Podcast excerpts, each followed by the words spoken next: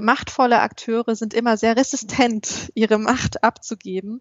Und äh, da, da hat der Grand Bargain wirklich einen großen Schritt nach vorne ähm, getan. Was wir jetzt brauchen, ist wirklich eine Umsetzung dieser schönen Worte in die Praxis.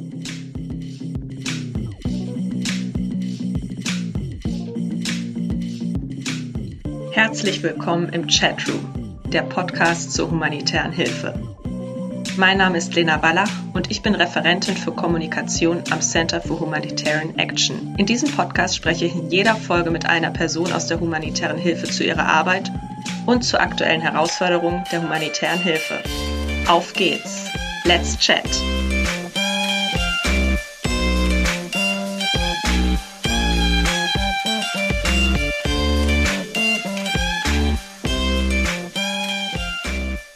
Herzlich willkommen zur dritten Folge des Chatrooms. Heute spreche ich mit meiner Kollegin Darina Pelowska und freue mich, dass wir ja über ein Reformprojekt in der humanitären Hilfe sprechen, über das zurzeit ganz, ganz viel Diskussion am Laufen ist, den sogenannten Grand Bargain und Lokalisierung. Hallo Darina, schön, dass du da bist. Hallo Lena, vielen Dank. Darina, äh, stell dich doch einfach mal kurz vor. Darina Pilowska, ich bin wissenschaftliche Mitarbeiterin am Center for Humanitarian Action und promoviere zurzeit an der Ruhr-Uni Bochum. Darina, ich habe dich wie alle meine Gästinnen gebeten, ein Mitbringsel äh, zu dieser Folge mitzubringen, das für dich symbolisch für deinen Weg in die humanitäre Hilfe steht und bin schon ganz gespannt zu hören, was das ist. Genau, ich habe eine Kamera mitgebracht hier, ähm, denn äh, ich glaube, meine Laufbahn in der humanitären Hilfe repräsentiert diese Kamera ganz gut, denn auch äh, auf diese Kamera kann man unterschiedliche Objektive draufschrauben und so hatte ich bereits verschiedene Positionen und Stellen inne und habe somit die humanitäre Hilfe auch immer aus unterschiedlichen Blickwinkeln und Perspektiven wahrnehmen können. Genau, und deswegen finde ich, es passt ganz gut. Ja, schön. Wo, was sind denn die, die unterschiedlichen Perspektiven? Wo warst du denn vorher und wie bist du jetzt äh, am Char gelandet in einem Think Tank? Genau, ich habe angefangen, äh, in der humanitären Hilfe zu arbeiten, schon ganz früh während meiner Studienzeit. Mein Mitbewohner hatte einen studentischen Entwicklungshilfeverein, wie wir das damals noch genannt haben, Renaissance und Wiederaufbau Afrika e.V. Schöne Grüße an dieser Stelle an die ehemaligen Kolleginnen. Grüße. Ähm, und äh, ja, so hat es angefangen. Und äh, ich bin dann quasi zu dieser, von dieser ehrenamtlichen, freiwilligen Arbeit zunächst im studentischen äh, Hilfsverein wirklich äh, gegründet von jemandem aus der Di Diaspora über die Rotkreuz äh, und Rote Halbmondbewegung bei CARE äh, gelandet in Bonn ja, und so kommen diese verschiedenen Kameraobjektive quasi zusammen, die ich äh, gesammelt habe. Und seit 2016, Ende 2016, habe ich ein Promotionsstudium aufgenommen an der Ruhr-Uni Bochum, was dann diese wissenschaftliche Perspektive auf das Feld zur Folge hatte. Und ich hoffe, dass ich diese unterschiedlichen Sichtweisen auch in meiner Arbeit immer gut einbringen kann. Am Char bist du ja jetzt mit dem Thema unserer heutigen Folge, dem sogenannten Grand Bargain und auch Lokalisierung ähm, beschäftigt. Und da wäre meine erste Frage an dich gleich, was ist der Grand Bargain für die, die das noch nie gehört haben? Und auch, was ist Lokalisierung? Also was bedeutet das, ähm, humanitäre Hilfe zu lokalisieren?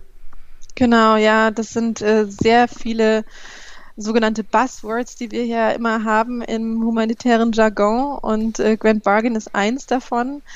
Ähm, der Grand Bargain ist ein internationales Übereinkommen, in dem sich verschiedenste relevante Akteure dazu verpflichten, den von humanitären Krisen Betroffenen und auch lokalen Organisationen mehr Raum und Beteiligung an äh, etablierten humanitären Strukturen zu geben ähm, und somit die humanitäre Hilfe effizienter zu machen, aber auch effektiver zu machen. Und ähm, diese Verpflichtung wurde von insgesamt 63 Akteuren unterschrieben, darunter neben Geberinstitutionen wie zum Beispiel dem Auswärtigen Amt, ähm, also Deutschland ist auch eine Unterschreiberin, ähm, und äh, auch UN-Organisationen, auch äh, NGOs haben unterschrieben und auch die Rotkreuz- und Rote Halbmondsbewegung. Und äh, es gibt also innerhalb dieses, dieses großen Übereinkommens mehrere ähm, Verpflichtungen, mehrere sogenannte Workstreams und Arbeitsgruppen. Und eine dieser Workstreams und Arbeitsgruppen ist zum Beispiel die Lokalisierungsarbeitsgruppe, die Verpflichtungen zusammenfasst, äh, die damit zu tun haben, ähm, lokale Akteure relevanter zu machen. Das bedeutet zum einen, mehr Gelder an lokale AkteurInnen weiterzuleiten und direkt an sie fließen zu lassen. Zum anderen aber darüber hinaus auch weitere Unterstützung ihnen zukommen zu lassen, sodass sie eine relevantere, entscheidendere Rolle im humanitären System als solches einnehmen können. Und äh, das wurde so schön zusammengefasst in dem Satz, humanitäre Hilfe sollte prinzipiell immer so lokal wie möglich und so international wie möglich geleistet werden. Und diese Ziele allein verdeutlichen eigentlich schon, dass das bis hierhin noch nicht der Fall war. Darina, du hast es gerade schon so schön zusammengefasst. Äh, Hilfe soll so lokal wie möglich und so international wie nötig sein. Und da stellt sich mir jetzt einfach die Frage erstmal, was heißt lokal? Also was macht eine äh, Organisation zu einer lokalen Organisation. Genau, das ist äh, keine Zusammenfassung von mir, sondern tatsächlich so der Wahlspruch der Lokalisierungsagenda des Grand Bargains.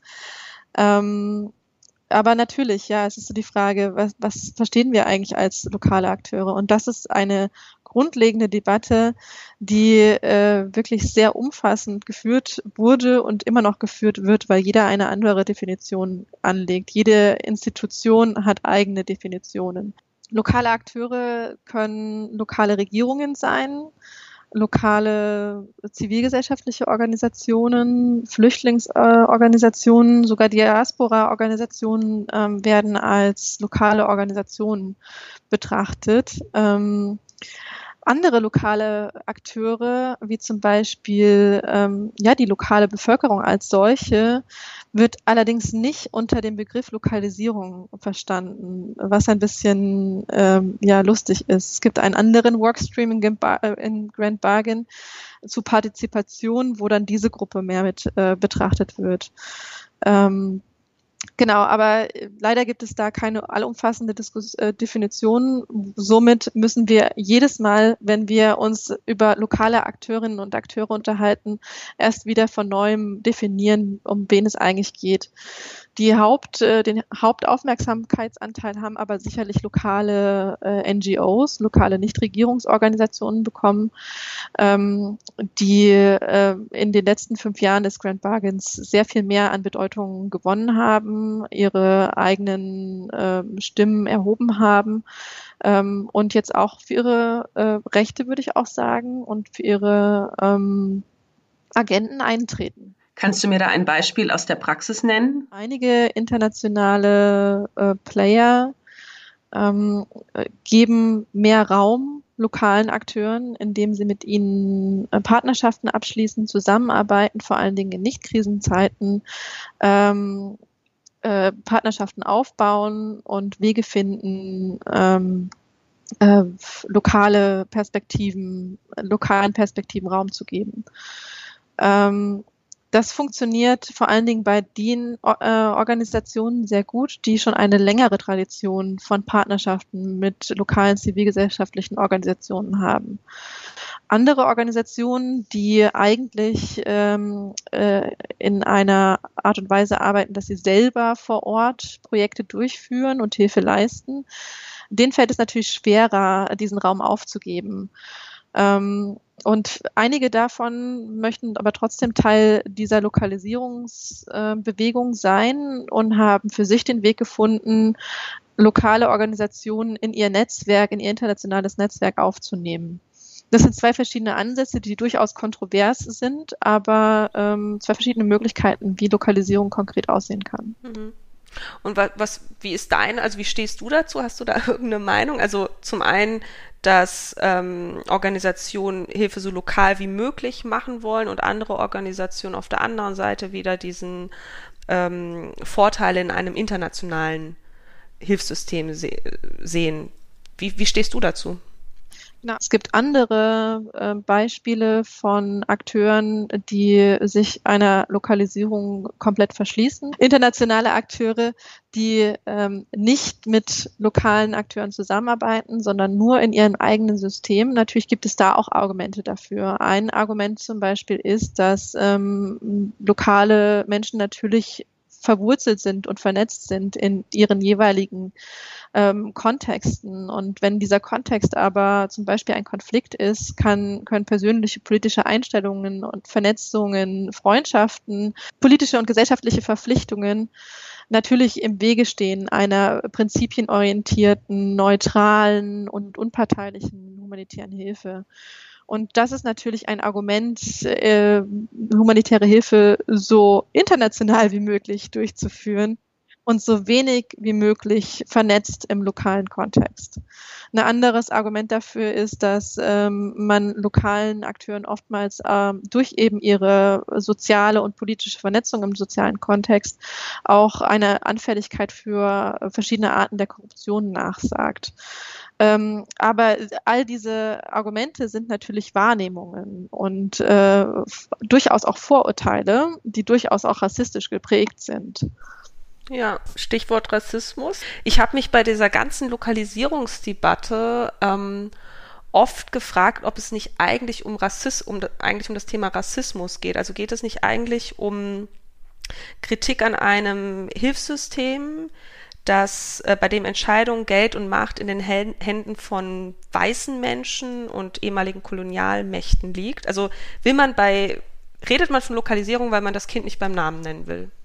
Ich glaube, da ist ähm, zum Teil ein bisschen Wahrheit dran. Der Begriff Lokalisierung, habe ich ja vorhin schon erklärt, ähm, ist wirklich aus dem Grand Bargain entstanden und ähm, wird deshalb auch so weitergeführt. Aber natürlich ist die Lokalisierungsagenda und die Lokalisierungsdebatte auch sehr eng verknüpft mit, verknüpft mit äh, Dekolonialisierung. Da gibt es auch eine große Debatte, Antirassismusdebatten etc.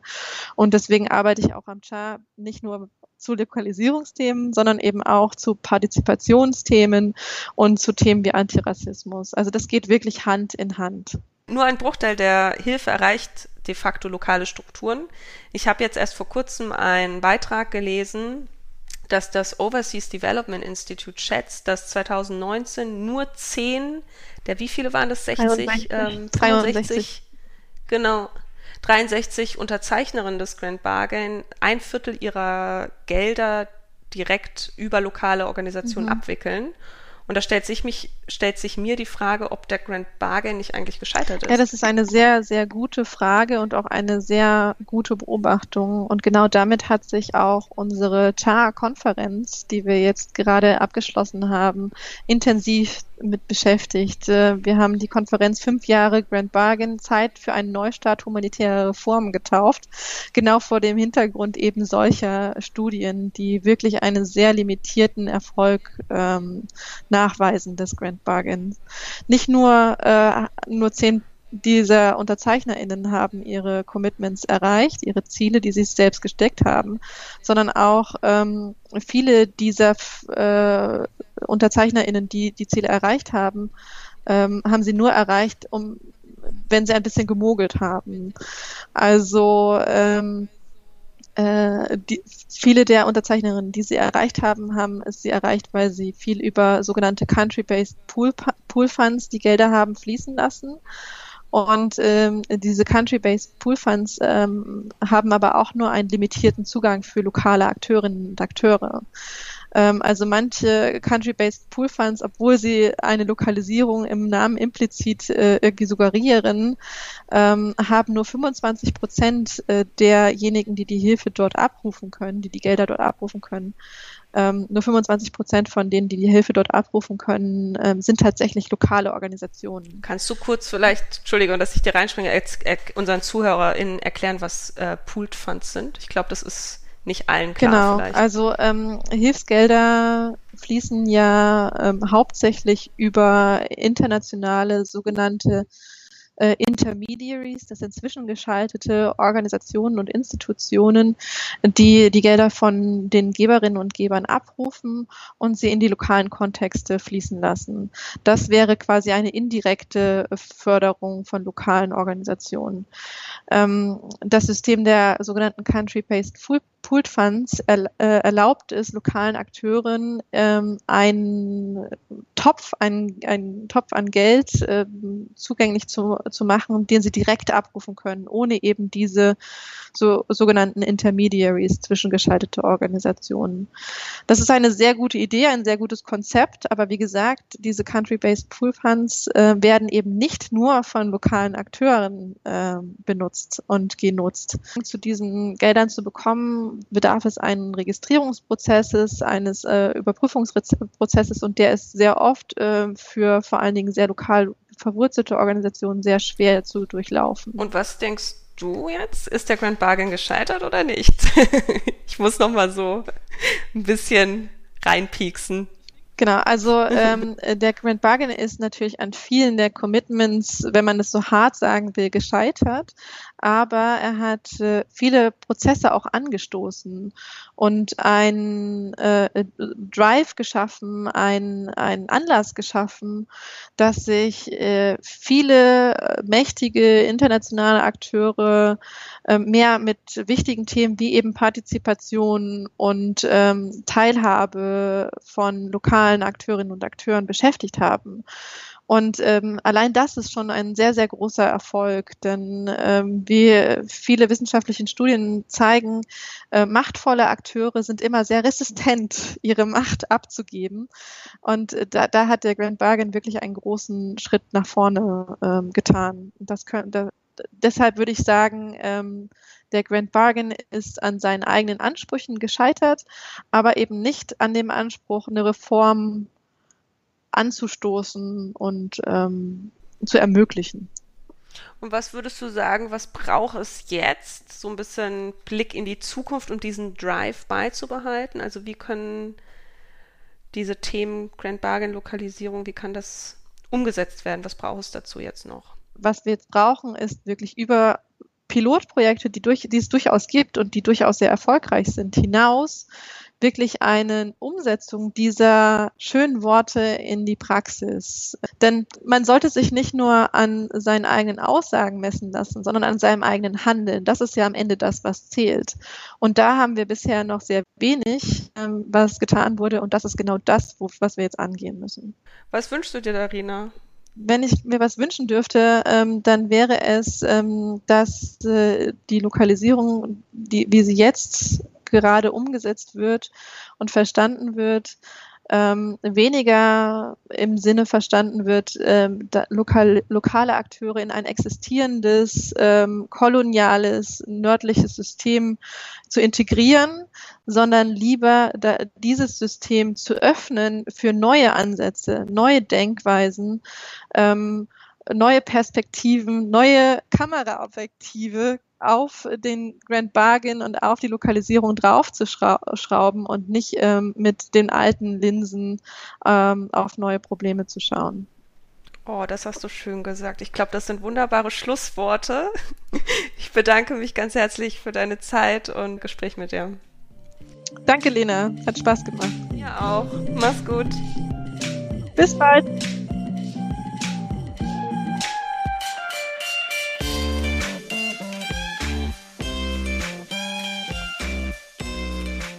Bis zum nächsten Mal im Chatroom, der Podcast zur humanitären Hilfe vom Center for Humanitarian Action. Bei Fragen oder Anregungen oder wenn ihr selbst im Chatroom über euch und eure Arbeit berichten möchtet, freuen wir uns über euer Feedback. Bis zum nächsten Mal. Macht's gut.